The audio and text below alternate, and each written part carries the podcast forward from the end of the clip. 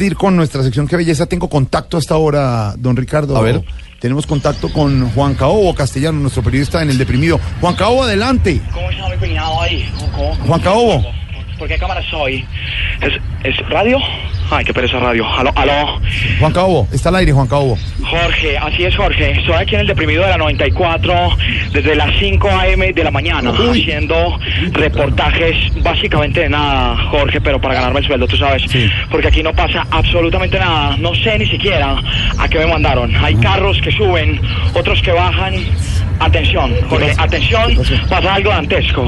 En este momento, un vendedor de chicles, a que no adivinan qué está haciendo, Jorge, amigos de Voz Populi. Está vendiendo chicles. Esto es increíble, señor. ¿Cómo así? ¿A cómo tiene la caja de chicles para Voz Populi? Eh, a 250. ¿Escucharon eso? Esto es trágico, esto es espeluznante. Una cajita de chicles a 250, Jorge. ¿Qué tal este cuadro, Jorge? Estoy en un deprimido de 170 mil millones de pesos con un señor que vende chicles a 250. Eso es deprimente.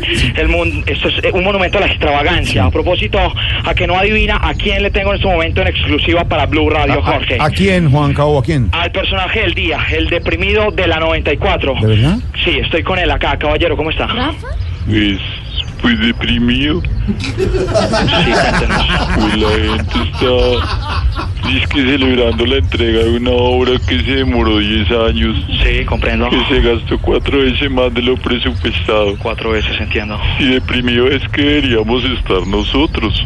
Así es, Jorge, la situación aquí es terrible, calamitosa, funesta, no pasa absolutamente nada.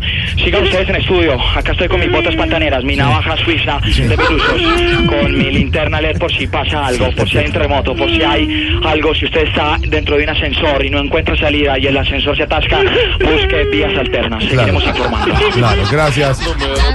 Eh, Juan Caobo, nuestro reportero permanente en las calles de Colombia.